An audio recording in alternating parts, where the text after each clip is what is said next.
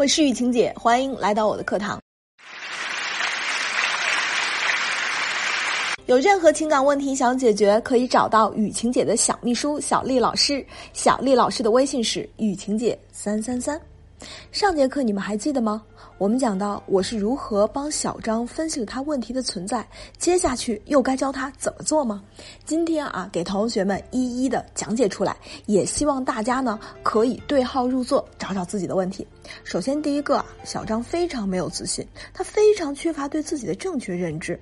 小张在内心缺乏对自己的认同感，经常觉得自己啊必须要努力去付出才能得到爱。如果啊不努力付出，不努力对老公好，就没有办法守住现在的幸福。所以啊，她才会一而再、再而三的不计回报的去付出和忍让。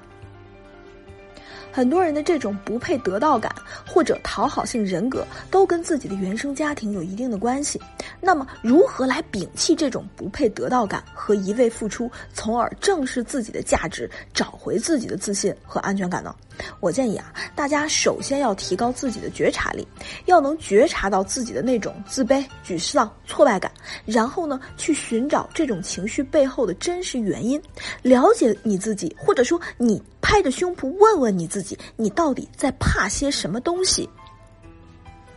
让那种潜意识的习惯性的已经认同的东西呈现出来。最后，当你看到自己的观念和想法阻碍了你幸福的时候，你才能够慢慢的去成长、去改变。比如说啊，当你对老公回家晚这件事情感到不满的时候，就要及时的去沟通、去解决，而不是放任对方，然后自己生闷气或者自己憋屈。同时呢，也要意识到自己的闪光点，相信自己是值得被爱的，付出也是需要平衡的。当你对自己有了清晰的认知，你就会允许你自己，你就会爱你。你自己，当你爱你自己的时候，你就会产生无穷的力量，你就会有满满的配得到感和自信。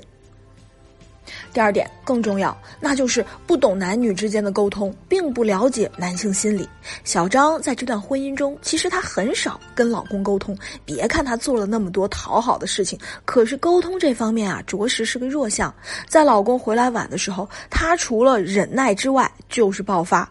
用过的方式全都是偏激处理，那么 OK，情况只能越来越糟糕。没有人愿意每天回家就面对一个泼妇或者怨妇，不要把眼光只是盯着对方做的好与不好的地方。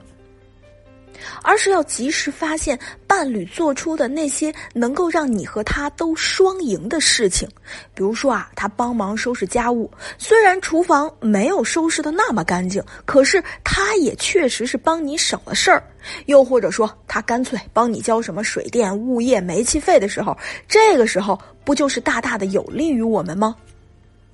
更或者说，我们的父母亲朋要过生日，让他包个红包去随礼，这种事情我们也许不需要去表达什么感激，但是我们可以跟对方说一声“老公辛苦了”，或者说“亲爱的，多亏你了”。你说这样不就是才能达到一个良性循环吗？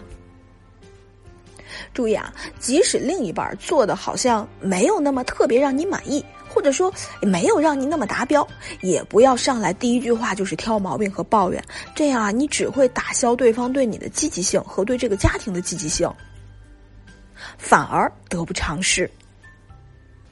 那么在挽回的过程中，我们又该怎么做呢？首先，第一个，梳理情绪，为自己的挽回做准备。很多人在面对分居或者离婚这种情况的时候，都会变得非常紧张，害怕自己说错话，甚至觉得自己已经不会说话了。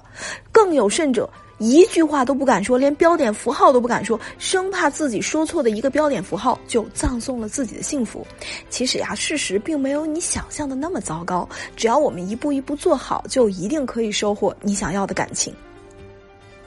所以啊，第一步就是要学会稳定好自己的情绪。小张啊，最开始咨询的时候，他整个人显得非常的焦躁、焦虑，也经常失眠，而且啊，经常在和老师沟通的时候就会情绪崩溃。所以说啊，先要平复好心情，只有这样，你才能看到事情的本质和真相，才能把男人的性格牢牢的掌握在手里，这样才有利于你接下来的修复和挽回。第二点，要了解男女思维的差异，一定要原原本本的了解对方的性格，从而呢学会正确的相处模式。首先呢，我为小张安排了相关的课程，并结合他自身的情况以及情感情况，制定了他的提升计划。在学习一段时间之后呢，他开始有了变化，但是在沟通和相处模式上呢，还是需要进一步的改善。很多夫妻许多年以后，常常认为自己对另一半足够了解，不再相互打听对方的喜好经历，也就无法再去深入的更了解对方，反而会变得越来越陌生。比如说，婚姻沉默症，就是指啊，夫妻虽然在一个屋檐下生活，可是啊，却不会说话交流，你不懂我来，我也不懂你。第三点，展示高价值，让对方对你产生一丝丝的危机感。其实呀，小张自身的外在条件还是不错的，身材也好，颜值也高。而且啊，还对音乐蛮有爱好的，只是每天忙着打理家务、讨好老公，这些东西全部被淹没了。所以啊，利用这次机会，就帮小张做了一个全面的提升计划，从外在到内在，又从内在流回到外在，从言谈举止都有了一些改变和变化之后，再次和老公见面，就会让对方有一种新鲜感，产生好奇。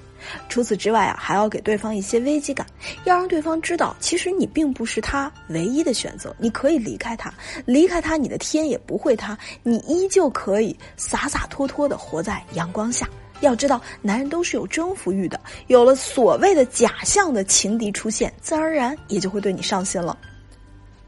因为啊，这节课比较长，我们呢分了两期来做。说到这儿呢，我呢给同学们呢再来整理一下这两节课程的重点。首先啊，我们讲到了怎样去建立框架。第一个是不做任何人的依附品，你要学会打造你个人的形象。第二个，要让对方看到你的底线。从而呢，我们接下来呢，通过一个具体的婚姻案例，在讲解的过程中呢，给大家讲了几个失去主动权的常见问题，比如说没有自信，比如说不懂得两性之间的沟通，比如说不了解男性心理。然后呢，我们具体的修复策略就是要梳理情绪，稳定情绪，为挽回做准备。接下来嘛，就是根据男人的性格去量身打造具体的挽回方案。如果呢，在挽回的过程中，你还是对男人的性格一无所知，也不知道该如何对症下药，也不用担心，你可以找到雨晴姐的小秘书小丽老师。小丽老师的微信是雨晴姐三三三，我们可以一对一的咨询一下。同学们，下节课